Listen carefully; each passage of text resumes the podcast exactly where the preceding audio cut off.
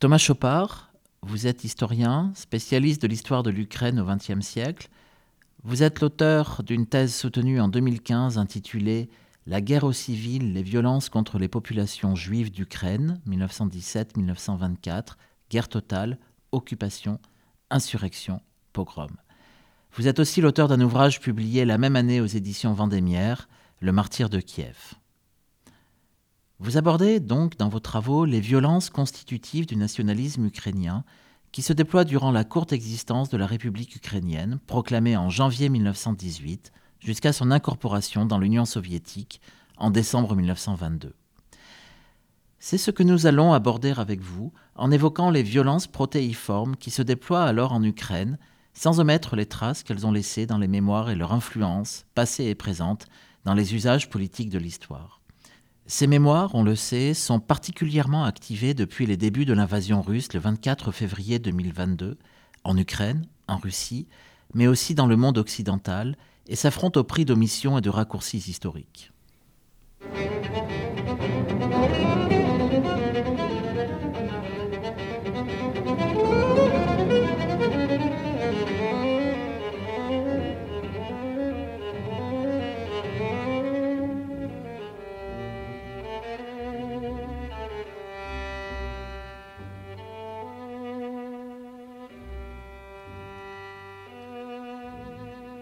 Commencer cet entretien,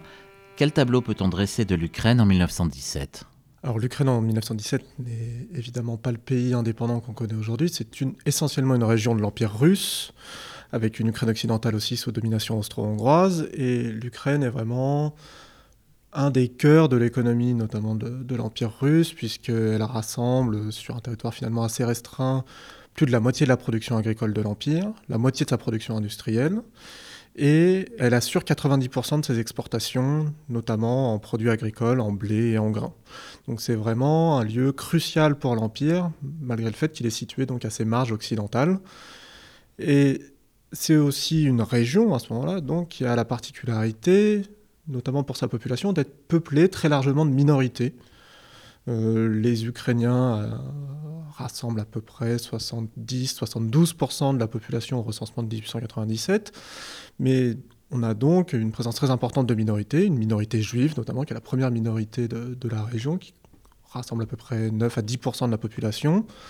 une minorité russe, mais aussi toute une mosaïque de populations, des minorités polonaises dans l'ouest, euh, grecques, arméniennes, tatars euh, sur les porteurs de la mer Noire, donc vraiment une grande diversité, que ce soit dans l'activité économique, mais dans ces populations aussi, sachant que l'Ukraine a aussi cette particularité que division ethnique, division nationale, comme on les appelle dans ces régions-là, et répartition dans l'économie ont une fâcheuse tendance à se superposer. Notamment les juifs, qui sont quand même peut-être l'exemple paradigmatique, en raison notamment de restrictions euh, très importantes et de discrimination, sont assignés un certain nombre de rôles dans l'économie, notamment dans l'artisanat, dans les intermédiaires, dans le commerce.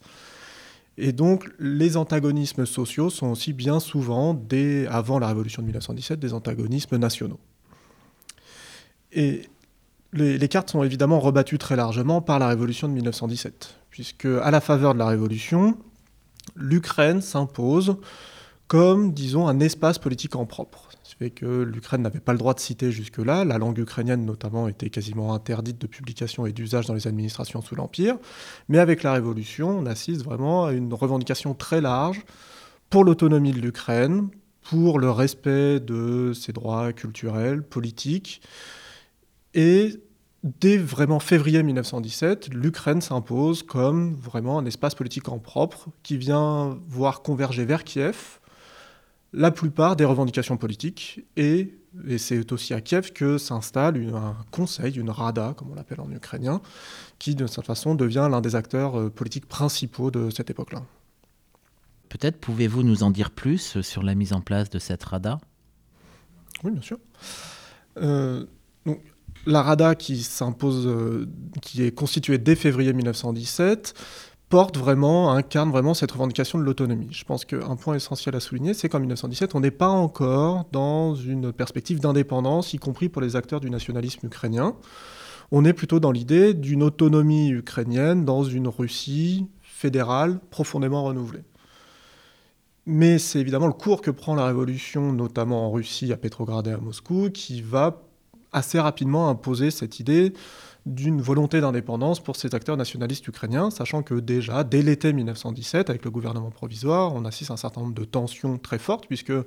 si tout le monde est d'accord pour accorder l'autonomie à l'Ukraine, et notamment une autonomie culturelle et linguistique, les contours d'une autonomie politique et économique seront beaucoup plus flous. Et au fond, c'est sur ce point-là que va se jouer la tension entre le gouvernement provisoire situé à Petrograd, aujourd'hui à Saint-Pétersbourg, et Kiev et la Rada, qui va vraiment très rapidement aggraver la situation, puisque la Rada milite évidemment pour une autonomie très forte, y compris d'un point de vue politique et d'un point de vue, disons, législatif, alors que le gouvernement provisoire, très tôt, va essayer de mettre un frein à ces revendications d'autonomie, donc antagoniser d'une certaine façon les acteurs du nationalisme ukrainien. Donc, déjà avant la prise de pouvoir par les bolcheviks et leurs alliés à, Petrograd en octobre 1917, on a déjà une, première forme de rupture entre les acteurs euh, politiques ukrainiens et, disons, les autres courants politiques dans l'ancien empire russe. Le phénomène de rupture va évidemment s'accélérer à partir d'octobre, puisque la Rada et les acteurs du nationalisme ukrainien vont essayer de s'arracher au cours de la révolution telle qu'il se développe plus à l'Est, et notamment depuis que les bolcheviks ont pris le, pouvoir, en essayant de proclamer dès octobre 1917, à travers un troisième universal, comme on les appelle, donc une troisième grande proclamation solennelle, essayer de proclamer une forme d'indépendance pour l'Ukraine, avant de proclamer la création d'une république populaire ukrainienne en propre en janvier 1918. Mais à partir de ce moment-là, cette revendication d'indépendance, elle a très vite d'emblée un certain nombre de limites puisque certes la Rada et l'Ukraine s'est imposée, disons, comme un acteur incontournable dans la région, mais il y a quand même un certain nombre de limites politiques à ce rôle d'indépendance, puisque pour dresser un tableau général, on voit que au fond cette souveraineté qui est revendiquée par la Rada est assez limitée, et notamment elle est limitée sur les pourtours de l'Ukraine, dont les contours d'ailleurs et les frontières restent encore à déterminer à ce moment-là, mais malgré tout déjà sur les pourtours, on a un certain nombre de, limites, puisque à l'ouest se situe l'armée qui est encore jusqu'à la fin de l'année 1917 un acteur évidemment essentiel, et un foyer de révolution qui n'est pas identique à ce qu'on peut trouver à Kiev ou dans le nationalisme ukrainien, puisqu'il est composé de soldats qui viennent pour la plupart d'entre eux d'autres régions de l'ancien empire russe. Au sud, avec la région d'Odessa, le porteur de la mer Noire, qui ont aussi, disons, qui sont moins fermement accrochés à ces désirs d'autonomie ukrainienne et à fortiori d'indépendance à la fin 1917. Et puis des bastions du bolchevisme qui sont situés essentiellement dans l'est du pays, la région de Tchernigiv euh, au nord-est, mais surtout le grand bassin industriel de l'Ukraine, le Donbass, situé vraiment à l'est, aux, confins avec la Russie, qui est là vraiment assez largement acquis au bolchevisme du fait de notamment sa population ouvrière, et qui donc refuse d'emblée cette, euh, cette optique d'une indépendance ukrainienne, à fortiori d'une indépendance ukrainienne sous l'égide de la Rada. Donc très rapidement, les militants bolcheviques installés en Ukraine vont essayer de faire concurrence à cette République populaire ukrainienne qui est proclamée en janvier 1918 à travers la, la création, donc fin 1917 et puis plus formellement en 1918, d'une République soviétique ukrainienne une république qui essaye tout à la fois de concilier le particularisme et le respect de cet espace politique qu'est l'Ukraine, y compris un particularisme linguistique et culturel, et en même temps de porter le projet soviétique, bolchevique, d'inclusion dans un espace révolutionnaire plus large. Donc d'essayer de concilier, ça va être d'une certaine façon euh, une tension jamais résolue dans toute l'histoire de l'Ukraine soviétique, d'essayer de concilier ce particularisme local, disons, euh, ukrainien, et l'inclusion dans un projet soviétique plus large. Du coup, pourriez-vous nous expliquer la façon avec laquelle le nationalisme ukrainien va reconfigurer les relations politiques qui existaient jusqu'alors avec les multiples nationalités? Bien sûr. Alors, c'est une des particularités de cette république euh, populaire ukrainienne que d'avoir une politique des nationalités extrêmement innovante, mais aussi en raison de, comme je l'ai déjà évoqué, de cette de cette interconnexion entre antagonismes sociaux et antagonismes nationaux qui va aussi être l'occasion de, grandes tensions entre les nationalités. Côté innovation, la République populaire ukrainienne va, au nom du droit du respect des, nationalités et du respect des peuples, instaurer d'emblée un certain nombre de structures qui ont pour vocation de porter la parole des minorités, de porter la parole des nationalités, notamment donc un secrétariat général, puis assez rapidement un ministère aux nationalités, qui pour la première fois quand même dans l'histoire de ces régions-là va tenter d'incarner les intérêts de ces, de ces, populations, et notamment des populations juives ou polonaises euh, qui peuplent l'Ukraine. Mais en même temps, très rapidement, le nationalisme ukrainien, en tout cas une fraction du nationalisme ukrainien, va se constituer plutôt sous la forme d'un ethno-nationalisme assez hostile dans la constitution du corps politique ukrainien à la présence de minorités, au fond dans une tradition qui, rappelle les nationalismes du 19e siècle, qui essaye d'adosser, euh, disons, mouvement politique et euh, structuration nationale et nationalisme. Et notamment dès, au fond, on voit dès 1917 des tendances qui vont s'aggraver au cours de, la guerre civile, des tendances à notamment la stigmatisation d'un certain nombre de minorités, les deux principales étant très probablement les minorités juives et les minorités polonaises minorité polonaise, puisque notamment pendant la période révolutionnaire, on est quand même dans un moment de grande subversion sociale. La minorité polonaise assimilée aux grands seigneurs terriens, notamment dans le nord-ouest de l'Ukraine, va être vraiment visée comme étant eh ben, des gens du passé, qu'il s'agit aussi de renverser et donc de stigmatiser, mais là encore avec une forme d'ambiguïté entre stigmatisation sociale des propriétaires et stigmatisation nationale. Mais c'est surtout l'antisémitisme qui va s'imposer comme un problème majeur pour la République populaire ukrainienne et plus largement en Ukraine euh, après 1917 et notamment pendant la guerre civile, puisque on voit que notamment dès les premiers jours de la Révolution, l'antisémitisme ressurgit en Ukraine avec une première série de pogroms perpétrés notamment par l'armée en voie de déliquescence et notamment pendant l'automne 1917 avec 60 pogroms déjà qui sont organisés par notamment des soldats déserteurs, des paysans, des foules urbaines. Mais ces 60 pogroms, finalement, sont assez peu face à la vague de pogroms antisémites qui se déploie à partir de 1918 et surtout en 1919 et début 1920, puisque notamment des acteurs du nationalisme ukrainien, mais aussi d'autres acteurs de la guerre civile, vont perpétrer plus d'un millier de pogroms dans, plus d'un millier de localités d'Ukraine et ainsi constituer une persécution de très grande ampleur. Euh, notamment, et ça va être une des particularités aussi de, l'Ukraine pendant la guerre civile, puisque une nouvelle forme d'antisémitisme se fait jour à, partir de ce moment-là, qui est un antisémitisme qui va avoir des, effets politiques extrêmement mobilisateurs au nom du mythe judéo-bolchevique, comme on l'appelle, c'est-à-dire de l'assimilation, notamment par les, les armées anti-bolcheviques, mais plus largement au sein de la population, l'assimilation des juifs aux bolcheviques, le fait de penser que les juifs sont les principaux instigateurs, les principaux bénéficiaires et les principaux organisateurs du bolchevisme et de la subversion sociale dans ces territoires-là. Donc au nom de la lutte, notamment contre les armées rouges euh, en 1919-1920, les armées anti-bolcheviques vont stigmatiser très fortement les populations juives en les accusant d'être ces porteurs de bolchevisme et les persécuter donc au nom de ce mythe anti-bolchevique, là encore avec une forme de, superposition entre antagonisme politique et antagonisme nationaux. Et donc, comment ces violences continuent-elles à se déployer pendant la guerre civile?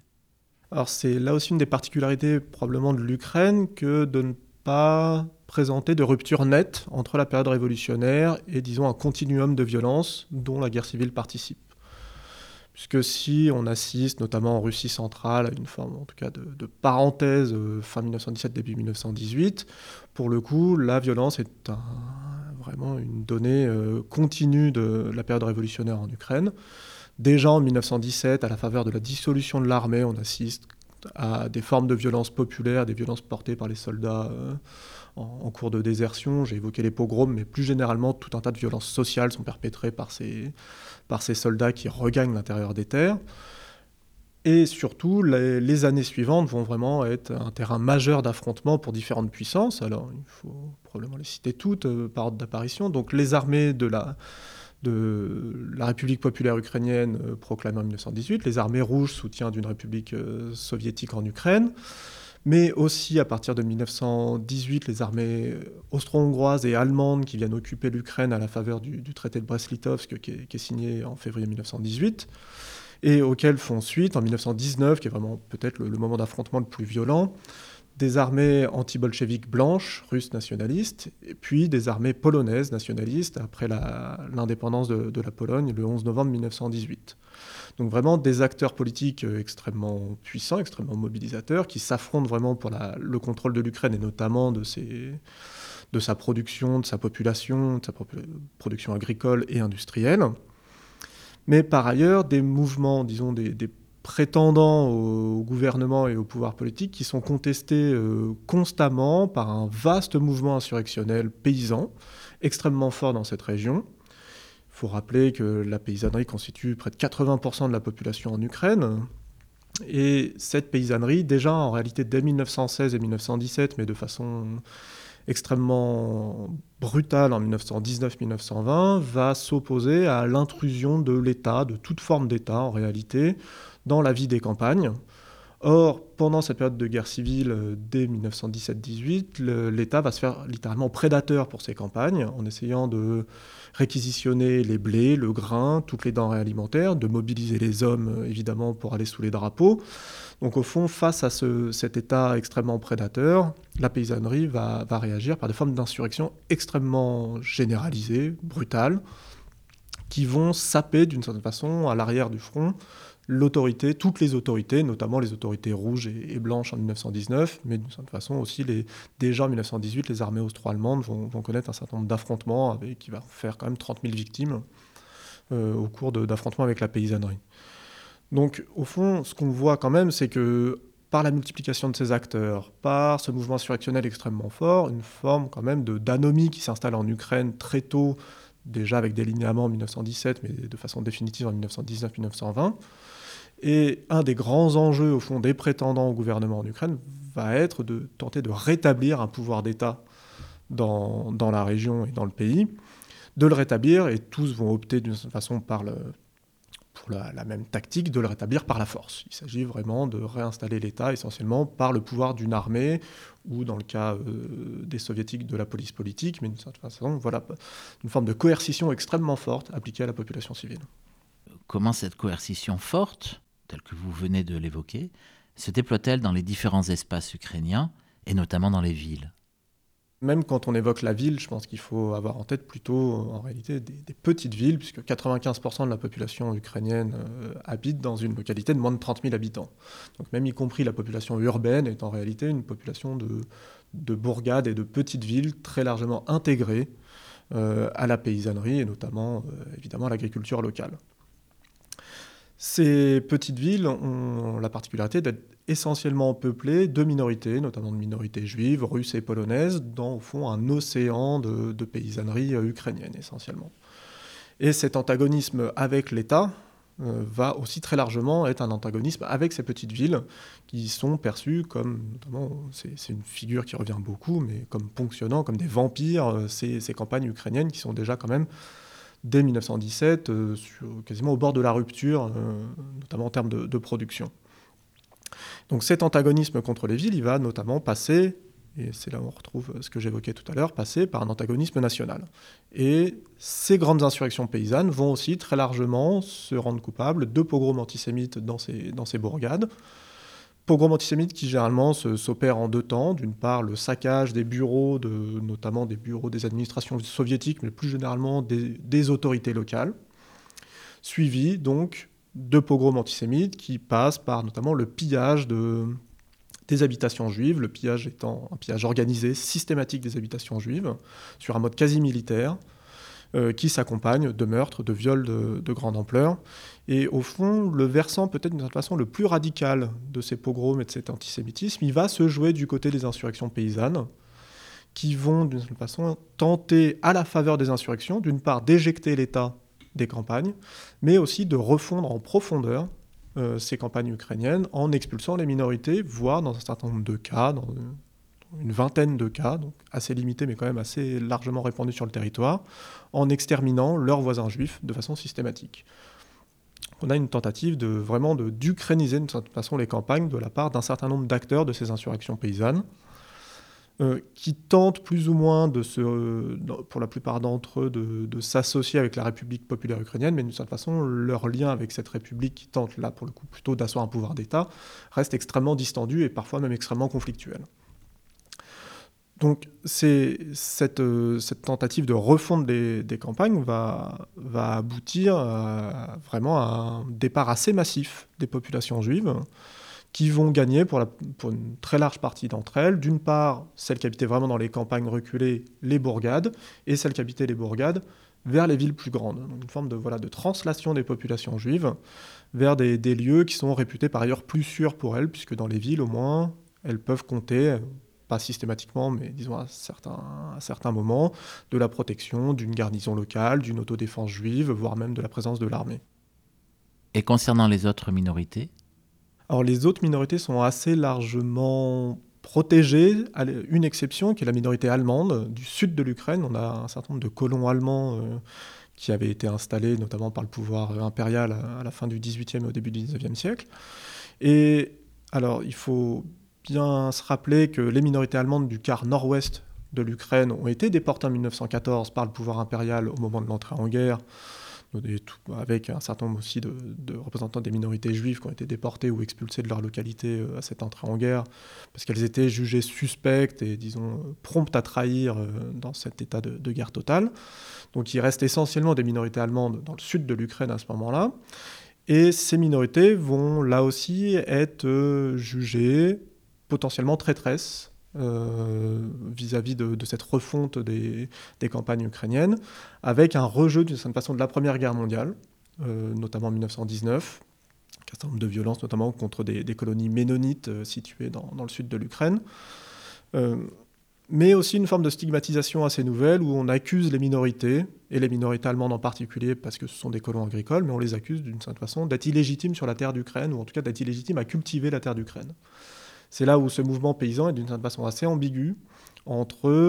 euh, subversion sociale très profonde, hein, avec une, nouvelle répartition des terres, ce qu'on voit dans tout, dans tout l'Empire, et antagonisme national qui là vraiment se focalise essentiellement sur ces colons allemands. Les autres minorités, notamment sur le pourtour de la mer Noire, habitant pour l'essentiel dans les villes, à l'exception de la Crimée, euh, elles sont moins touchées par des formes de stigmatisation c'est vraiment plutôt la minorité juive qui, là encore, dans, ces villes du pourtour de la mer Noire, va quand même concentrer la plupart des, griefs. On n'a pas de distinction très nette à ce moment-là entre Russes et Ukrainiens. Disons qu'on est encore dans ces mouvements, y compris pour le nationalisme russe, mais de nationalisme d'une certaine façon marqué par le panslavisme, où justement ce refus de considérer le nationalisme ukrainien est aussi une façon d'enrôler les populations ukrainiennes dans ce nationalisme slave. Euh, sachant, il faut, il rappeler aussi qu'au début du XXe siècle, d'une façon, un des bastions du nationalisme russe, il n'est pas situé à Moscou ou à Saint-Pétersbourg, mais bel et bien à Kiev et dans ces grandes villes des, des marges de l'Empire, puisque c'est justement parce que ces marges sont très largement peuplées d'autres populations que le nationalisme y est très fort, et notamment à Kiev, qui est vraiment un de ces bastions la minorité russe, elle n'est pas stigmatisée en tant que telle en Ukraine, mais néanmoins, ce qu'on voit naître très nettement, notamment dans, les différentes proclamations et discours de la République populaire ukrainienne et des insurgés paysans, c'est le rejet alors, des, des donc des, des sales moscovites, pour le dire vite, donc d'une agression qui est perçue comme une agression étrangère. Et c'est notamment l'accusation qui va être faite vis-à-vis des, armées rouges qui pourtant sont très largement recrutées en Ukraine même, et notamment en Ukraine de l'Est, mais aussi assez rapidement en Ukraine centrale, c'est d'être uniquement les instruments d'un pouvoir étranger qui viendrait tenter de s'étendre euh, en Ukraine. Et donc, d'une certaine façon, très rapidement se met en place une forme de, discours à, deux étages où les, moscovites, les salles moscovites sont présentés comme les acteurs d'une agression venus de l'extérieur et les juifs, souvent, comme les acteurs de l'ennemi intérieur. Une forme voilà, de combinaison des, deux qui se jouent, mais en rejetant d'une certaine façon la responsabilité sur Moscou et sur une agression étrangère, d'une certaine façon la minorité russe, qui là encore ne se distingue pas nécessairement très nettement, notamment dans l'est du pays, du reste de, la population ukrainienne, n'est pas spécialement visée par des discours, euh, disons, stigmatisants. Pouvez-vous nous dire deux mots euh, sur le rôle joué par l'Église? C'est difficile de dire euh, deux mots sur l'Église, parce que déjà il y a trois églises en Ukraine à ce moment-là. C'est un texte célèbre de Bulgakov qui, raconte que les Ukrainiens aiment tellement leur Église qu'ils en ont créé trois. Euh, une qui renvoie au patriarcat de Moscou, qui est vraiment l'héritière de, l'impérialisme russe, encore jusqu'à aujourd'hui. Hein. Et une autre qui est plutôt située à Kiev, tente de constituer un patriarcat de Kiev, et enfin une dernière qu'il ne faut pas oublier, qui est évidemment l'église uniate, qui a été constituée par l'Empire austro-hongrois dans l'Ukraine occidentale et la région notamment donc de, Galicie, à l'ouest. Donc au fond, l'Église évidemment souffre de ce grand mouvement de subversion sociale, mais euh, finalement elle joue un rôle qui est assez mineur euh, au cours de la période révolutionnaire. Euh, elle avait pu jouer un rôle très important même au cours de la révolution de 1905,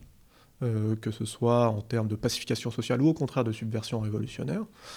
mais pour le coup, elle s'efface très nettement après 1917 et en Ukraine, mais d'une certaine façon dans tout l'ancien empire russe, il est assez intéressant de voir que d'une certaine façon, l'Église, qui est pourtant un acteur social extrêmement important,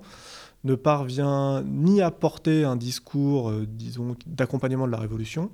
ni à se faire euh, le fer de lance d'un discours euh, réactionnaire ou au moins anti-bolchevique. Et c'est plus tard, d'une certaine façon, que l'Église va retrouver ce statut d'acteur privilégié. Même si les Juifs de leur côté, ne sont pas constitués autour d'un clergé unifié, mais euh, de multiples yeshivotes, comment réagissent les différentes institutions juives? Euh, alors, la religion juive était évidemment extrêmement corsetée dans, l'ancien empire russe, hein, pour des raisons de, discrimination évidentes. Euh, le renouvellement du, judaïsme de façon générale en, Ukraine ne passe pas tant par des structures traditionnelles, mais plutôt par des partis politiques et disons des, acteurs assez transversaux, culturels notamment, qui tentent de, bénéficier, de profiter de cette période de la Révolution, qui libère très largement les Juifs en abolissant la totalité des discriminations dont ils pouvaient souffrir. Euh, donc de, se constituer non seulement en acteurs euh, culturels et religieux ou éducatifs, mais vraiment en acteurs associatifs et quasiment politiques. Et on a vraiment un foisonnement plutôt que de, de yeshiva ou de structures déjà, disons, déjà héritées, d'acteurs qui tentent de croiser ces différents aspects culturels, éducatifs, religieux, parfois une, une coloration de sionisme, mais pas uniquement, aussi avec, euh, disons, tout ce discours qui a pu naître au début du XXe siècle dans, le judaïsme de, l'Empire de, de, rénovation de, l'homme juif, notamment. Donc on est plutôt là, là encore, les juifs sont de façon un cas assez paradigmatique, mais la plupart des autres acteurs ont tendance à adopter cette tactique et essayer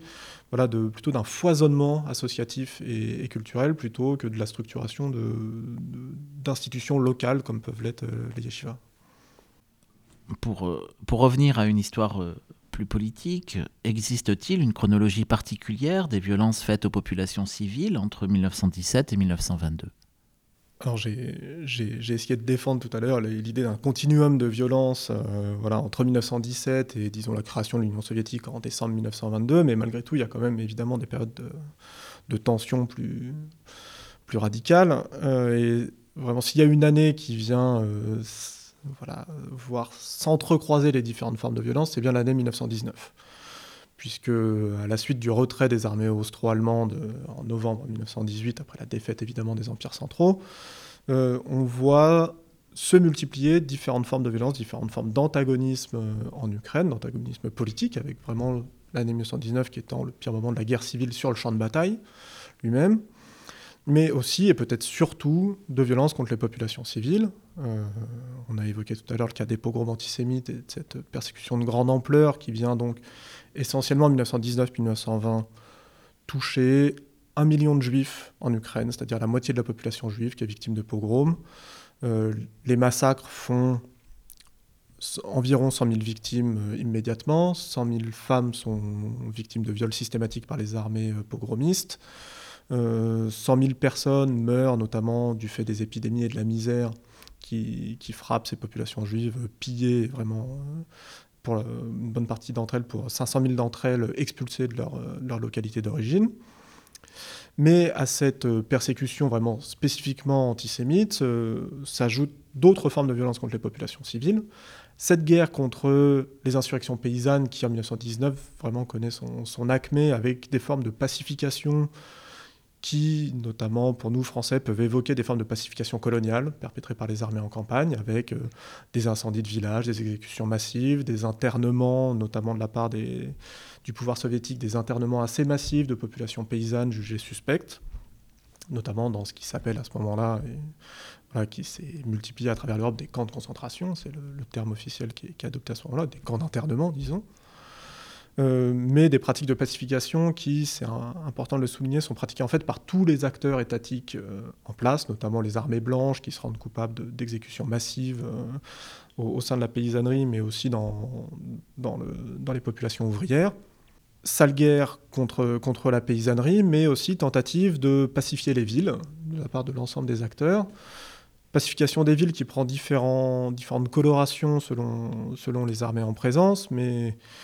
On voit bien que quand même, pour notamment les armées anti-bolcheviques, la pacification des villes consiste pour une bonne part à mettre au pas les populations juives qui sont souvent très importantes dans, les villes. Les, populations juives correspondent à 20% de la, ville de Kiev, ça peut monter jusqu'à 50% dans des bourgades de, plus petite taille. Donc, mise au pas de, de, ces populations jugées généralement complices au moins de la révolution, voire même des bolcheviks eux-mêmes. Pour les armées blanches, mises au pas des populations ouvrières, avec euh, notamment des pratiques euh, d'exécution massive d'ouvriers, d'internement, euh, d'emprisonnement massif des, ouvriers accusés plus ou moins d'avoir participé à la révolution, d'avoir monté des syndicats, d'avoir œuvré dans les partis politiques, y compris quand ces partis ne sont pas des partis bolcheviques ou socialistes. Au fond, une forme de criminalisation de toute activité politique sous les blancs, qui est assez nette, mais aussi évidemment une tentative de mise au pas par, euh, par le pouvoir soviétique, qui notamment prend Kiev en février 1919 et qui, instaure en Ukraine une forme de laboratoire pour la police politique soviétique qui a été constituée euh, quelques, mois plus tôt, mais qui à Kiev va essayer donc de, mettre au pas la société, notamment en visant tout un tas de catégories de population jugées soit suspectes, soit complices des armées anti-bolcheviques, c'est-à-dire les anciennes élites économiques et politiques, les anciennes élites administratives, évidemment, toute personne ayant participé de près ou de loin au gouvernement impérial, mais aussi au gouvernement sous les, concurrents, disons, de cette guerre civile, va être euh, généralement emprisonnée, voire dans un certain nombre de cas exécutée. Mais aussi les familles de, ces anciennes élites euh, administratives, militaires, euh, politiques et économiques. Donc il y a une forme d'élargissement quand même assez rapidement du, spectre potentiel des, suspects sous le pouvoir soviétique avec notamment la mise en place donc, de cette police politique, la commission extraordinaire, la Tchéka, qui est, vraiment l'acteur majeur de cette, de cette répression sociale et politique, avec en plus, en plus de, disons, de ces pratiques d'épuration sociale, pourrait-on dire, des moments d'emballement répressif assez nets, notamment au moment où, c'est le cas à Kiev, mais c'est le cas dans la plupart des autres villes d'Ukraine pendant la guerre civile, au moment où le pouvoir soviétique est sur le point de perdre une ville, toutes ces populations qui étaient jugées suspectes et qui étaient uniquement généralement incarcérées ou internées vont être, disons, de cette façon rabattues sur la catégorie de coupables. Donc, au moment où la police politique est sur le point de quitter un certain nombre de villes, elle va entreprendre eh de liquider ces prisons, comme elle dit, c'est-à-dire d'opérer des fusillades massives. À Kiev, lorsque le pouvoir soviétique quitte Kiev à la fin août 1919, c'est probablement plusieurs milliers de personnes qui sont, qui sont passées par les armes, par la police politique alors qu'elles étaient dans un premier temps uniquement jugées suspectes ou disons complices, mais non pas directement coupables. Donc au fond, les aléas, si je puis dire, de, la guerre civile jouent un rôle très important dans des formes d'emballement répressif pour la, police politique soviétique, mais aussi dans le cas des pogroms, c'est bien souvent à l'approche d'une armée ennemie que l'antisémitisme va, disons, d'une certaine façon s'accélérer, s'intensifier et, dans un certain nombre de cas, basculer dans, la violence de, masse contre les populations juives. Donc on a une forme d'articulation en 1919, début 1920, entre la violence du champ de bataille et les armées en campagne, et la violence contre les populations civiles. Les deux peuvent se distinguer, euh, disons, a posteriori, mais vont souvent de pair pour les, pour les acteurs de cette guerre civile. Quel bilan des violences peut-on dresser? Le bilan humain, est extrêmement lourd hein, pour l'Ukraine euh, au sortir de, cette période de guerre. En 1922, donc à la création de l'Union soviétique, on sort quand même de 8 ans de conflits euh, continus. Alors c'est difficile de, vraiment voir euh, précisément les, pertes et notamment une chronologie fine, mais néanmoins, les, projections démographiques qui sont faites dans les années 20 font état de 5 millions de personnes manquantes en Ukraine au sortir de la guerre avec probablement, disons, une première moitié, 2 millions de, victimes euh, au cours de la Première Guerre mondiale et 3 millions au cours de, la guerre civile, sachant que la, guerre civile s'achève euh, en 1921-1922 par une famine due à une conjonction de facteurs, notamment une sécheresse, un épuisement de la paysannerie, des ponctions trop importantes de l'État, donc euh, une désorganisation à peu près totale des campagnes, famine qui fait 700 000 victimes, notamment dans le sud de l'Ukraine, qui est plus durement touchée par, euh, par la sécheresse. Donc 5 millions de, personnes manquantes sur une population initiale d'un peu plus de 30 millions, donc quand même un, bilan extrêmement lourd pour le pays, sachant quand même que dans ces 5 millions, euh, on a inclus un certain nombre de disparus, c'est-à-dire de populations qu'on n'arrive pas à retrouver, mais qui correspondent peut-être aussi à des populations qui auraient fui l'Ukraine pour les pays limitrophes, ou pour la Russie soviétique, ou pour la Pologne et la Roumanie, qui sont les deux principaux pays limitrophes. Donc voilà, il ne s'agit pas de dire qu'il y a eu nécessairement 5 millions de morts, mais néanmoins, on voit bien quand même par cette ampleur des estimations le poids extrêmement fort de la guerre sur la démographie ukrainienne, sachant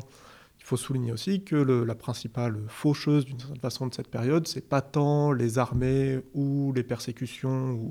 ou, la violence politique, ce sont les épidémies. C'est le typhus notamment qui se développe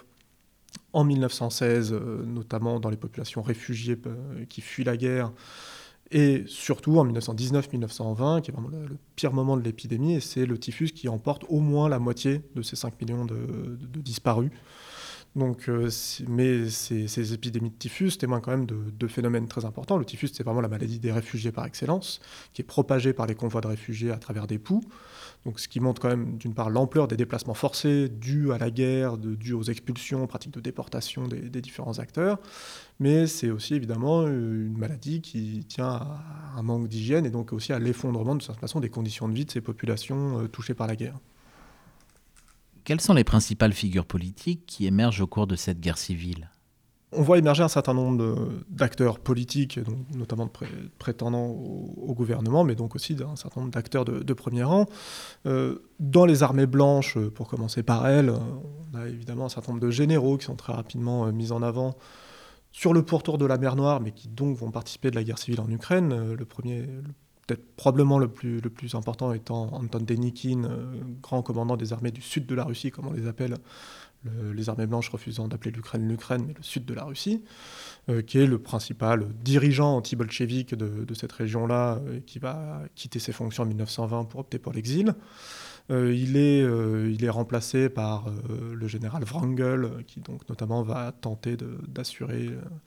la, lutte armée en Crimée contre les, armées soviétiques avant d'être d'une certaine façon ce dernier représentant des, armées blanches dans le sud de l'Ukraine. Euh, donc des grands généraux et héritiers de l'aristocratie impériale qui correspondent assez bien façon, au profil type hein, des, soutiens des armées blanches et du pouvoir euh, anti-bolchevique des armées blanches. On notera par ailleurs que ce sont des militaires, ce ne sont pas des civils, c'est-à-dire que ça va être une des particularités aussi quand même de, de ce pouvoir blanc que d'être en réalité un pouvoir entièrement militaire et qui aura une peine infinie à tenter de constituer des administrations civiles. C'est peut-être une des raisons principales de l'échec des Blancs pendant la guerre civile, c'est pas tant leur faiblesse militaire que leur faiblesse euh, politique à instaurer des autorités, à ne pas uniquement être des armées en campagne, ravageant notamment euh, les, campagnes d'Ukraine et persécutant les populations juives.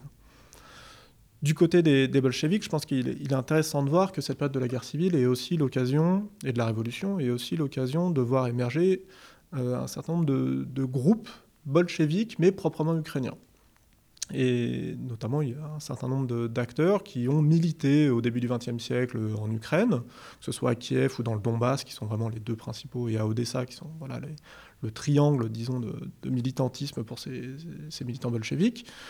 Et on voit émerger, alors quand on pense aux bolcheviques pendant cette période révolutionnaire, on pense évidemment à ceux de Pétrograd et donc à Lénine, à ceux qui ont constitué le gouvernement. Euh, le premier gouvernement soviétique, et à Trotsky et à d'autres, mais on voit quand même donc l'émergence d'un certain nombre de militants en Ukraine, proprement ukrainiens, et qui vont défendre très tôt, et qui vont d'ailleurs gagner sur ce point, qui vont défendre très tôt l'idée qu'il s'agit de concilier le projet soviétique et le respect de ce particularisme ukrainien. Et c'est bien, au fond, ce projet qui va tenter de concilier les deux de création d'une république soviétique ukrainienne, incluse dans un cadre plus large,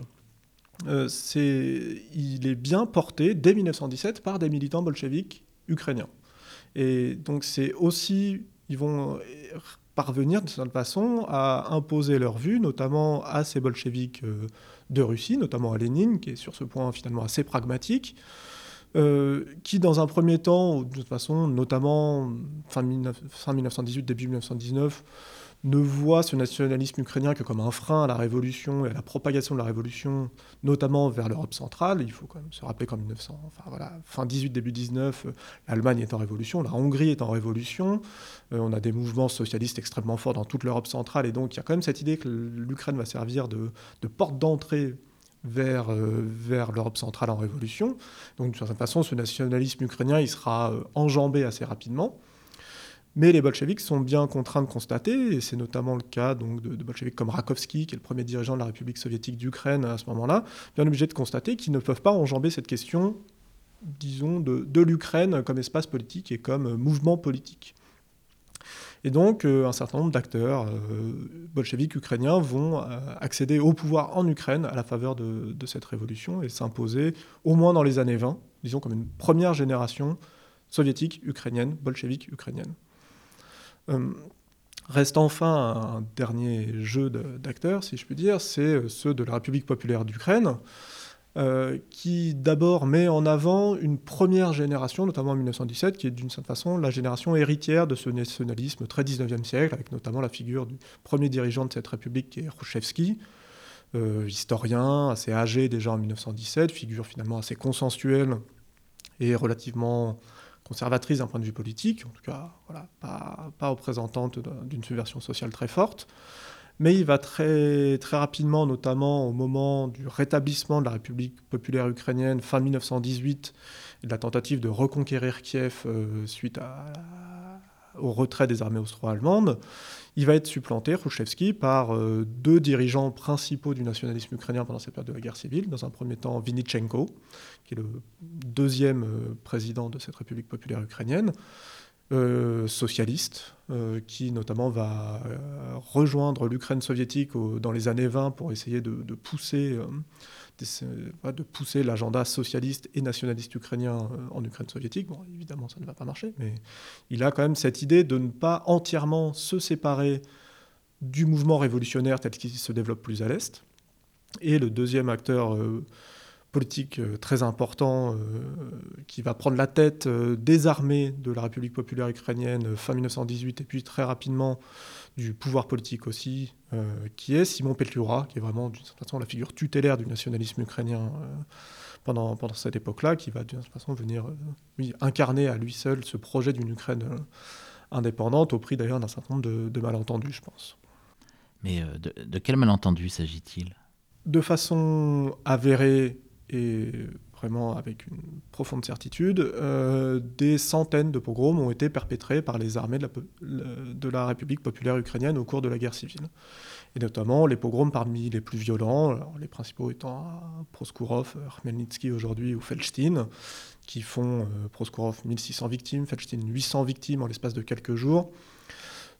D'autres euh, pogroms vraiment à travers notamment pendant toutes les campagnes de l'armée de la République populaire ukrainienne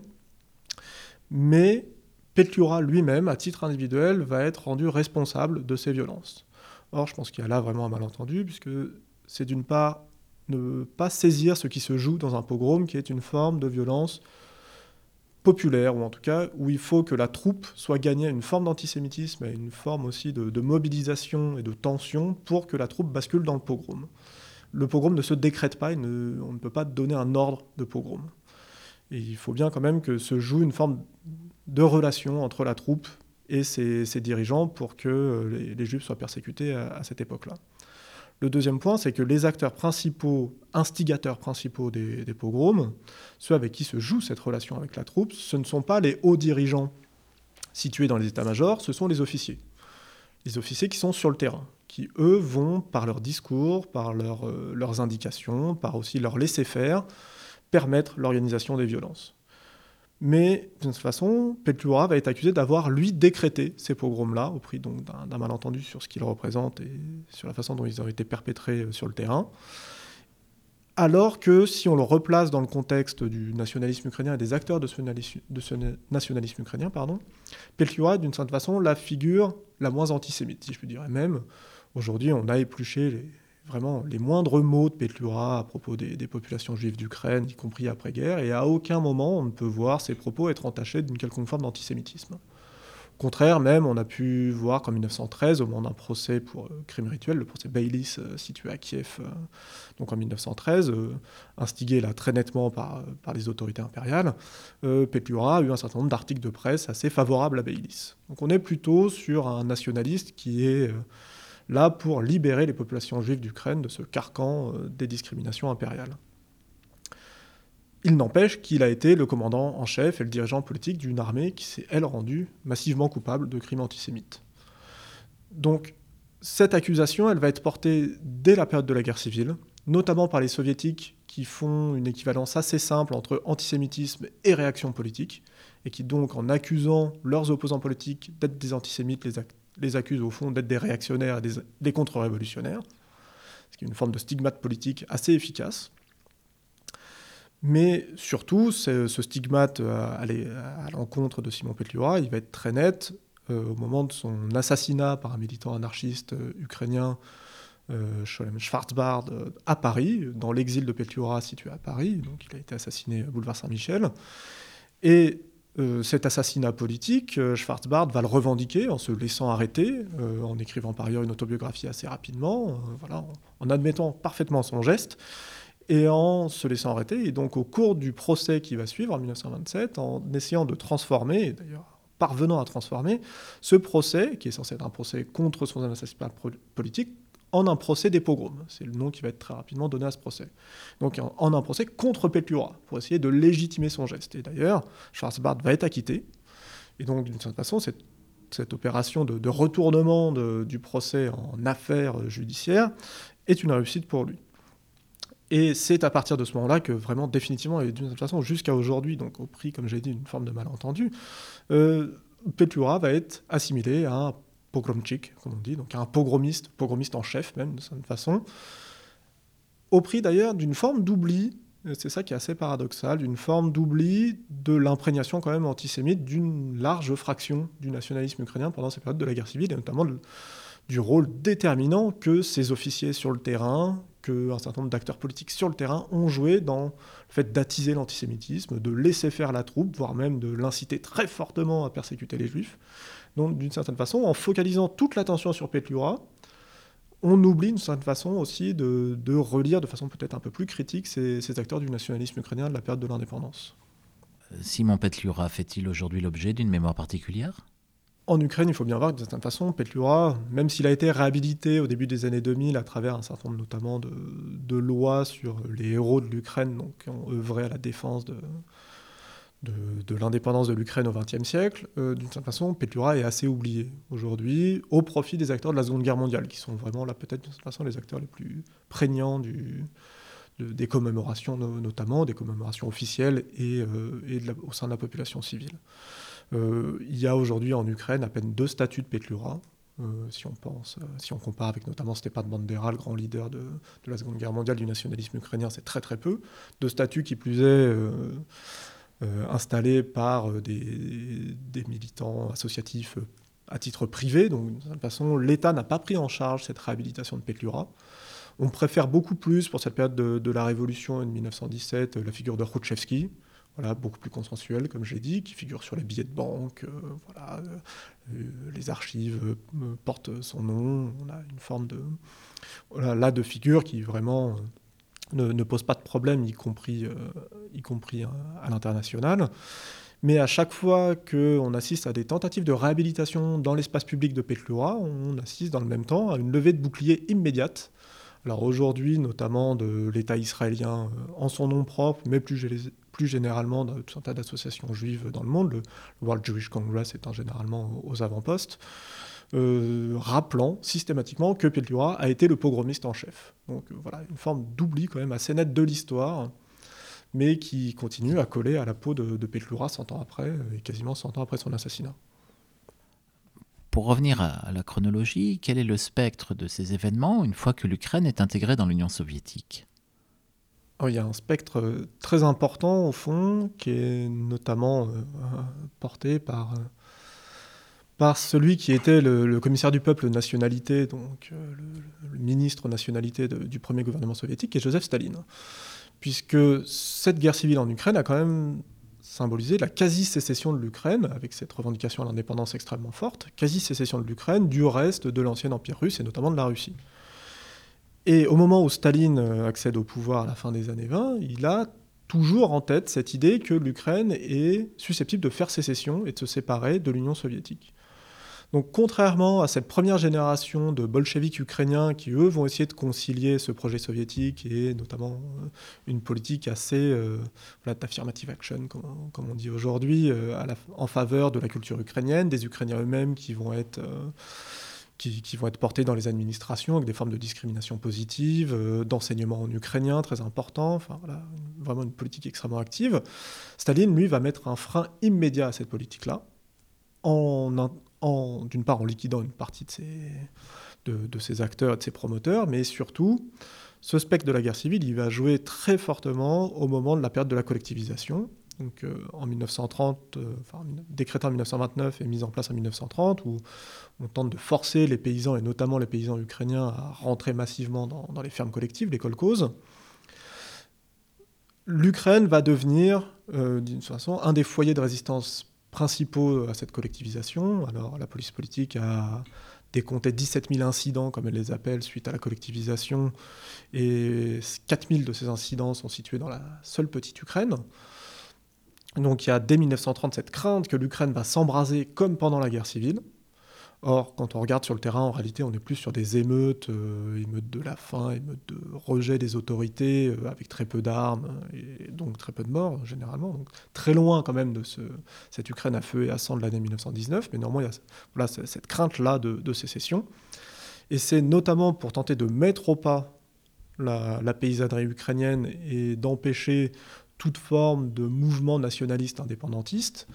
que Staline et ses proches collaborateurs, notamment Molotov et Kaganovich, hein, qui sont à la manœuvre en 1932-1933, vont d'une part mettre au pas le parti en 1932, le parti bolchevique ukrainien, enfin le parti communiste ukrainien, mais surtout la population paysanne ukrainienne, avec, des formes de disette très sévères et de famine qui s'installent dans tout un tas de régions de production de l'Union soviétique suite à la collectivisation, qui désorganisent très profondément les campagnes. Mais cette disette et cette famine va être utilisée à des fins répressives par Staline et ses, collaborateurs en 32-33, en Ukraine spécifiquement, d'où le fait que l'Ukraine ait donné un nom singulier à cette grande famine de 32-33 sous le nom de Holodomor, donc d'extermination par la faim, pourrait-on dire. Mais, ce nom singulier reflète d'une façon cet usage spécifique, répressif de la famine euh, en Ukraine, qui ne peut pas se comprendre si on n'a pas en tête cette crainte de sécession euh, profonde euh, qui renvoie à la guerre civile.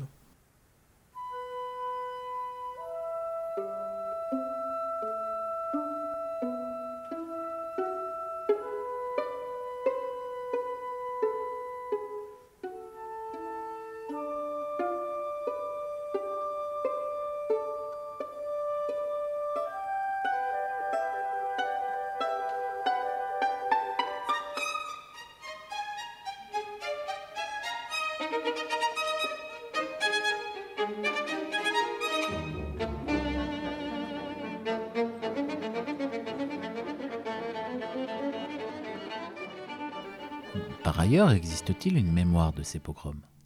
Il y a une mémoire des pogroms importante dans les années 20 euh, qui joue, notamment dans la, disons certaine façon, dans la foulée d'un travail de documentation qui a été porté par les populations juives elles-mêmes, mais notamment des, comités d'aide aux victimes juives des pogroms, qui très tôt vont tenter de, structurer une documentation et une mémoire immédiate de, cette séquence de persécution, notamment des publications, notamment en russe, donc à destination d'un public plus large que les populations juives elles-mêmes. Mais à partir des années 30, de toute façon, cette mémoire des pogroms, elle va être quand même mise sous le tapis assez largement. Alors, elle est réactivée pendant le, pendant le procès Schwarzbard à Paris euh, en 1927, où là, euh, disons, l'appareil de propagande soviétique joue à plein pour continuer à stigmatiser ces acteurs du nationalisme ukrainien, et notamment Petlura lui-même, pour essayer totalement de le discréditer définitivement après la défaite sur le champ de bataille, disons, d'essayer d'achever une défaite politique de, de et du nationalisme. Mais à partir des années 30, ces acteurs qui avaient pu porter cette mémoire initiale des pogroms sont soit en exil, euh, soit euh, liquidés. Et assez rapidement, notamment en raison de la Shoah évidemment, cette, euh, mémoire des pogroms va basculer dans l'ombre d'une part des, politiques staliniennes de, répression à l'égard de tout mouvement juif culturel, mais aussi évidemment basculer dans l'ombre de la Shoah elle-même, soit en faisant d'une certaine façon des pogroms un, prélude à la Shoah, ce qui me semble être toujours une forme de, lecture un peu forcée, soit tout simplement en, enterrant les archives de cette documentation que j'ai évoquée au fin fond des archives, qui n'ont été rendues accessibles et déclassifiées qu'au début des années 2000. Pour rester euh, sur le poids des mémoires, que peut-on dire donc de la mémoire des insurrections paysannes? Les, insurrections paysannes, et notamment les, plus grands pogromistes de, ces insurrections paysannes, ont été très largement réhabilités, notamment depuis l'indépendance de 1991, par, non pas tant par des acteurs officiels, mais par des acteurs associatifs, euh, locaux, qui ont essayé de pousser cette forme de mémoire locale des insurrections au nom de la défense de l'indépendance de l'Ukraine, mais souvent au prix d'un certain nombre de distorsions, voire même de, disons-le, de formes de négationnisme assez nettes, euh, pour ce qui relève de la, mémoire des, pogroms et de la participation très active de ces, ces insurgés euh, aux violences antisémites. Mais il y a une autre mémoire très importante qui, joue, et qui joue notamment en France, de façon assez singulière, qui est celle d'un des acteurs de ces insurrections paysannes très importants, qui est Nestor Makhno. Makhno, qui a été euh, le meneur des insurrections dans le sud de l'Ukraine, donc dans la région de la steppe sur les porteurs de la mer Noire, et qui a été vraiment une des insurrections les plus importantes, puisqu'elle a tenu un territoire assez large. Hein, les, insurrections sont très ancrées autour d'un territoire, mais ce territoire-là de, de est assez large. Et il a pu rassembler jusqu'à 100 000 insurgés, plus ou moins sous ses ordres, ce qui est quand même une insurrection de très grande, très grande ampleur. Et par ailleurs, il a la particularité, Makhno, contrairement aux autres acteurs des insurrections qui étaient, disons, plutôt de tendance nationaliste et plus proche de la République populaire ukrainienne, d'avoir lui porté un discours très nettement inspiré de l'anarchisme avec une refonte des campagnes qui ne passe pas là par une forme d'ethno-nationalisme euh, qui ouvre assez largement la persécution, mais une réforme euh, inspirée plutôt donc de, des réformes socialistes ou anarchisantes de redistribution des terres à la paysannerie. Donc selon ce slogan assez simple, que ceux qui, cultivent la terre doivent obtenir la terre, qui est vraiment un des slogans depuis la, depuis l'abolition du servage en 1861, qui vraiment hante la paysannerie en Ukraine et plus généralement dans l'ancien empire russe. Donc Makhno, qui va être, comme souvent ces insurrections, euh, tantôt alliées des bolcheviks, tantôt surtout opposées aux, bolcheviks, notamment à partir de 1920, où là très nettement il s'oppose euh, au, pouvoir soviétique, euh, va opter d'effet pour l'exil au début des années 20 et va finir à Paris. Et d'une certaine façon, c'est assez singulier de voir que la mémoire de Makhno n'est pas extrêmement vivace aujourd'hui en Ukraine, ou disons qu'elle participe plus généralement de la mémoire de ces insurrections paysannes sans nécessairement s'en distinguer très nettement. Mais pour le coup, dans la, dans l'exil, et notamment dans l'exil parisien, il va connaître vraiment une forme de célébrité, pourrait-on dire, une mémoire extrêmement vive, puisque c'est à Paris que vont se retrouver la plupart de ces acteurs euh, anarchistes, plateformistes, comme ils vont s'appeler assez rapidement dans, dans les années 30, euh, en exil. Et c'est aussi en France, contrairement à d'autres pays, y compris d'ailleurs en Ukraine, qu'on va trouver euh, la traduction de ces mémoires, de tous les textes de la Makhnovchina, voilà, y compris d'ailleurs dans, dans, dans, la musique, avec un certain nombre de chansons qui ont pu être reprises euh, autour de, ce thème-là, qui va donc d'une certaine façon s'intégrer pour le dire vite, à un panthéon de la gauche anti-autoritaire euh, en Europe occidentale, mais finalement beaucoup moins en Ukraine euh, elle-même, ce qui donne de toute façon à Makhno une coloration particulière dans cette, dans cette mémoire de la période révolutionnaire. Pour avancer vers le moment présent, dans l'Ukraine d'aujourd'hui, comment la mémoire de la guerre civile intervient-elle dans les usages politiques de l'histoire? Alors c'est pas tant la guerre civile elle-même qui aujourd'hui fait mémoire en Ukraine que la proclamation de l'indépendance en 1917 et d'une république ukrainienne en 1918, voilà, qui est vraiment le point aujourd'hui qui est très largement mis en avant, notamment par un, récit, disons, qui est celui de la révolution ukrainienne, qui est le nom officiel qu'on donne aujourd'hui, notamment par l'Institut de la mémoire nationale et dans les livres scolaires et disons dans le débat public aujourd'hui à cette séquence-là, révolution ukrainienne qui serait donc ce moment où l'Ukraine, comme nation, il faudrait quand même s'interroger sur les contours de cette nation et notamment sur ce qu'elle comporte, euh, notamment d'un point de vue ethnique. Mais bon, l'Ukraine comme nation aurait acquis, trouvé sur son indépendance au prix donc d'une forme quand même assez étonnante de dépolitisation, notamment des enjeux de ce qui reste quand même la révolution de 1917, donc un moment de profonde subversion sociale. En ancrant uniquement ce récit national du côté justement de la nation et de l'indépendance, on oublie quand même ces antagonismes politiques et sociaux extrêmement forts de la période. Donc voilà, c'est au, prix d'une forme de simplification quand même qu'aujourd'hui, cette indépendance de 1917 est célébrée euh, aujourd'hui en Ukraine comme une forme de préfiguration de l'indépendance de 1991. Avec donc, par contre-coup, si je puis dire, l'idée que l'instauration d'un pouvoir soviétique serait une instauration purement venu de l'extérieur, une forme voilà, de, néo-impérialisme russe. Or, comme j'ai essayé quand même de le, rappeler à plusieurs reprises, ce sont bien quand même des militants bolcheviques ukrainiens qui ont participé très largement de cette, cette instauration d'une république soviétique en Ukraine. Là encore, une forme d'oubli ou de simplification pour parvenir à la célébration de, de cette indépendance. Par ailleurs, ce qu'on voit et qui, est, alors, qui a un peu disparu, mais qu'on a pu voir ressurgir en 2014 au moment des, tentatives de sécession euh, dans, le Donbass, c'est la réactivation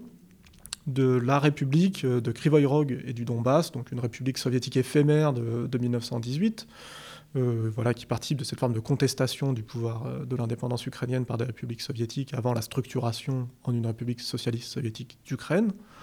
mais qu'on a pu voir ressurgir, notamment de la part des acteurs sécessionnistes, là encore comme une forme de préfiguration d'une sécession, puisque cette brève République soviétique, disons, couvrait essentiellement le bassin du Donbass, là encore avec des, disons, des, frontières assez floues, mais bon, une forme de, quand même de superposition entre euh, le, territoire en sécession et le territoire euh, indépendant, avec beaucoup de guillemets, en 1918. Mais évidemment, la manipulation et l'écho euh, principal, il se joue peut-être aujourd'hui, euh, avec le discours de, Poutine et plus généralement des, autorités russes à l'égard de l'Ukraine, qui vraiment tentent de manipuler cette période avec euh, une forme de falsification assez rare, en présentant notamment trois aspects qui sont, qui sont aussi faux les uns que les autres. le premier, c'est que la nation ukrainienne en tant que telle, ou en tout cas l'espace politique ukrainien, n'existait pas à ce moment-là ce qui est assez faux, j'ai tenté de le, souligner, c'est quand même l'Ukraine s'impose à peu près à tous les acteurs en 1917 comme un espace politique en propre, même si voilà, ses contours restent à définir, mais malgré tout, c'est le cas.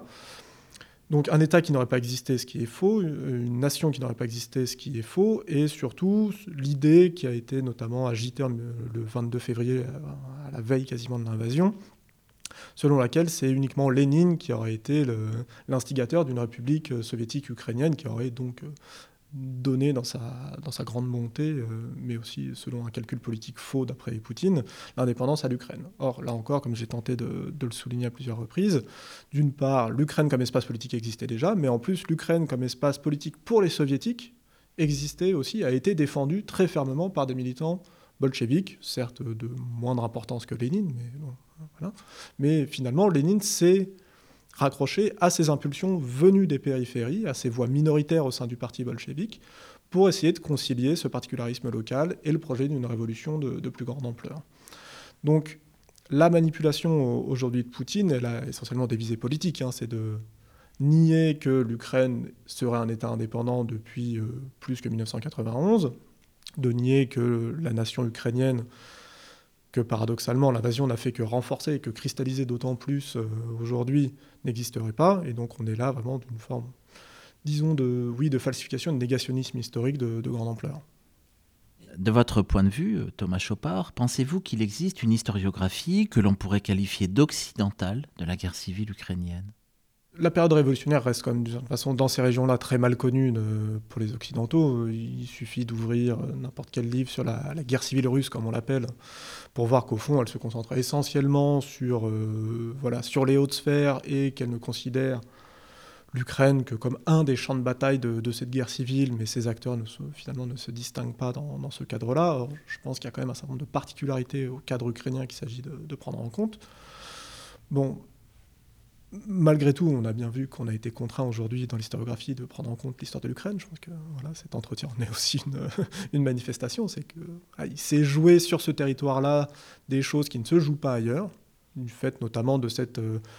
de cet affrontement entre, disons, des poussées nationalistes et la poussée soviétique qui se chevauchent sur ce territoire-là et qui donne d'une certaine façon une configuration particulière à la période révolutionnaire, et plus généralement au XXe siècle euh, en Ukraine.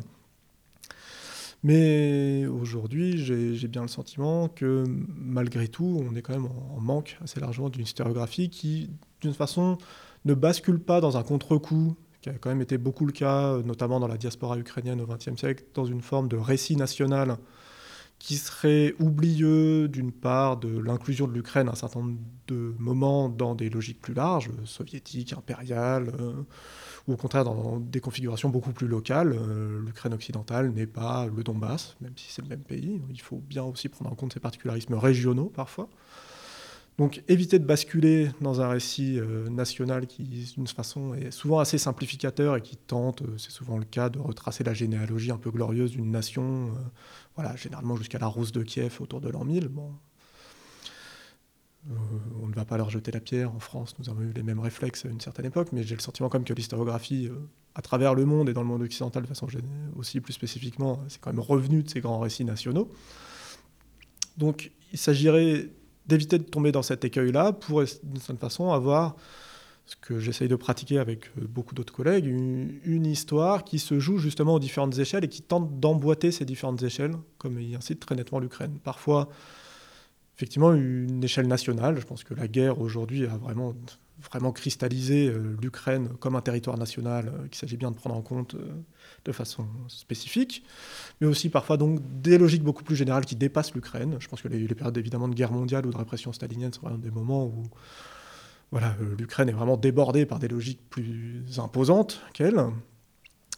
Mais aussi, donc, parfois aussi une historiographie, ce qui n'est pas le cas aujourd'hui malheureusement dans l'historiographie ukrainienne, ouverte à ces influences, à ces mouvements transnationaux, à ces influences extérieures, à cette présence des minorités qui sont souvent des minorités transfrontalières, qui de toute façon viennent déborder l'Ukraine pour, euh, par un certain nombre de sédimentations euh, successives, donner ce qui est aujourd'hui euh, quand même un, territoire, une nation en propre.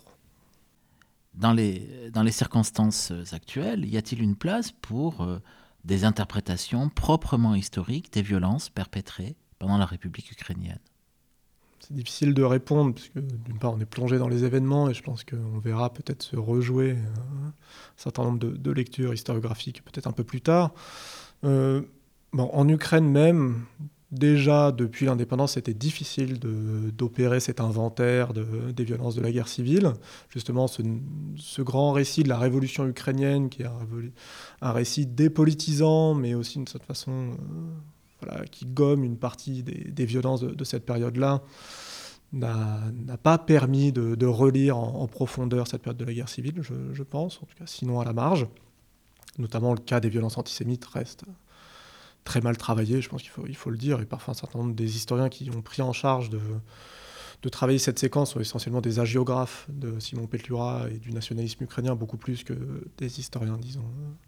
sérieux, pour le dire simplement. Euh, donc en Ukraine, ça me paraissait compliqué déjà auparavant, depuis 2014 et a fortiori depuis là, depuis quelques mois maintenant. Euh, je pense que le, voilà, le recul critique vis-à-vis de l'histoire ukrainienne va être difficile à arracher. Alors on verra peut-être, je l'espère, dans une paix prochaine, si on peut revenir à un cours historiographique un peu plus tranquille. Mais l'historiographie ukrainienne de façon générale, et notamment en raison d'un certain nombre d'acteurs ultranationalistes, très forts dans, ce domaine-là, notamment en raison de l'Institut de la mémoire nationale, même si celui-ci a pris une moindre ampleur depuis que Zelensky est au pouvoir. Euh, cette histoire ukrainienne, elle a une fâcheuse tendance à ne pas affronter ces séquences de violence de masse, ces séquences notamment à travers lesquelles les, nationalistes ukrainiens se sont rendus coupables de, alors,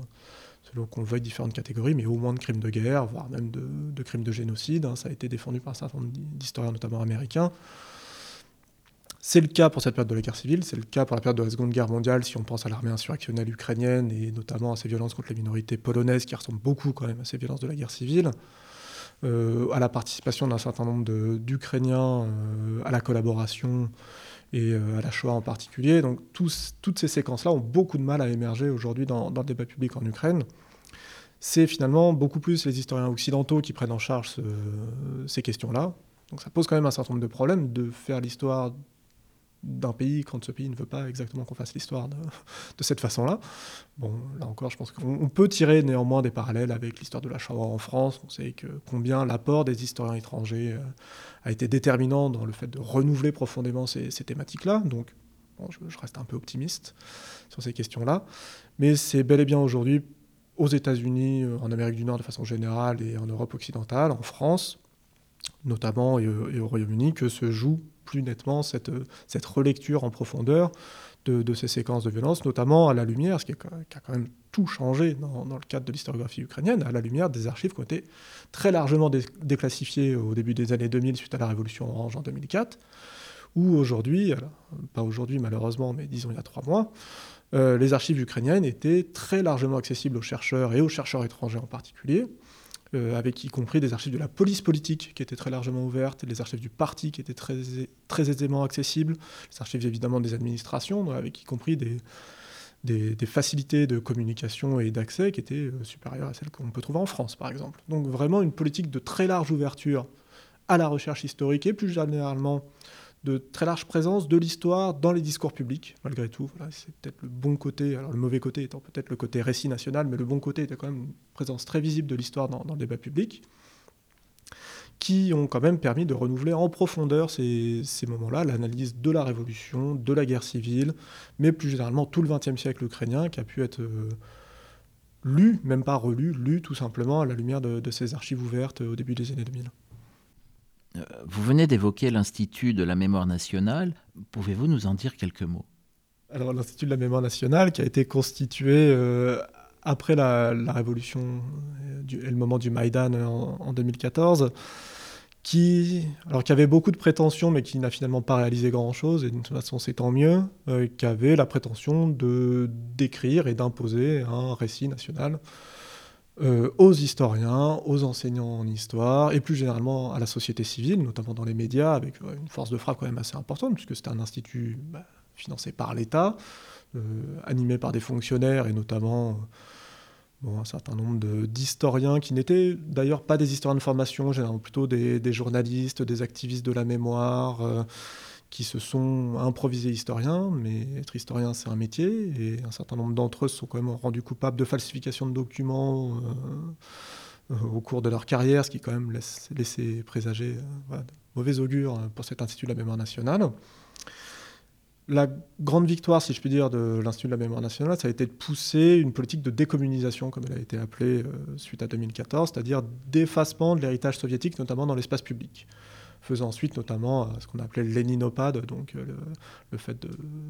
d'abattre la plupart des statues de Lénine qui pouvaient encore exister en Ukraine centrale et, orientale notamment avec donc une forme d'équivalence hein, qui est assez classique en Europe orientale euh, aujourd'hui, qu'on pense notamment aux pays baltes, entre période soviétique et euh, période d'occupation nazie, avec le problème quand même que la République soviétique d'Ukraine a une histoire quasi sur tout le XXe siècle. La mise en équivalence était quand même très compliquée, n'a pas vraiment prise dans euh, l'historiographie elle-même, qui est restée assez imperméable malgré tout à ces tentatives d'intrusion politique. Euh, mais Zelensky, en arrivant au pouvoir il y a quelques années, a démantelé en sourdine voilà, cet institut de la mémoire nationale, qui existe toujours formellement, mais qui n'a plus, du tout ce pouvoir de nuisance, hein, il faut faut le dire comme c'est, qu'il avait pu avoir notamment aux alentours de 2015-2016. Donc finalement, une séquence assez, assez brève, mais qui a laissé planer la crainte, notamment d'une manipulation de l'histoire à l'image de ce que peut représenter l'Institut de la mémoire nationale en Pologne, par exemple, sur lequel il était assez largement calqué. Bon. Euh, et le fait que cet institut existe toujours laisse quand même toujours placer la menace d'une forme de manipulation politique de l'histoire, même si voilà, il, faut, il manque aujourd'hui de volonté politique pour, pour arriver à ses fins. Merci Thomas Chopard. Je rappelle que vous êtes post-doctorant à l'INALCO, co-directeur du Centre de recherche franco-russe de Moscou et chercheur associé au Centre d'études des mondes russes, caucasiens et centre européen, sous la double tutelle du CNRS et de l'École des hautes études en sciences sociales. Cet entretien a été réalisé le 24 mai 2022 à l'École des hautes études en sciences sociales par Yann Sioldozur-Cherlevy et Sylvie Stenberg. Hugo Chies du Centre de recherche historique en a assuré la réalisation technique.